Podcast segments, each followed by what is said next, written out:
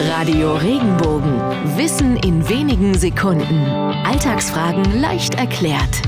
Wieso sagt man, ich muss noch schnell meine sieben Sachen packen, wenn es gleich losgehen soll? Ursprünglich war die Zahl sieben eine heilige, aber auch eine gefürchtete Zahl.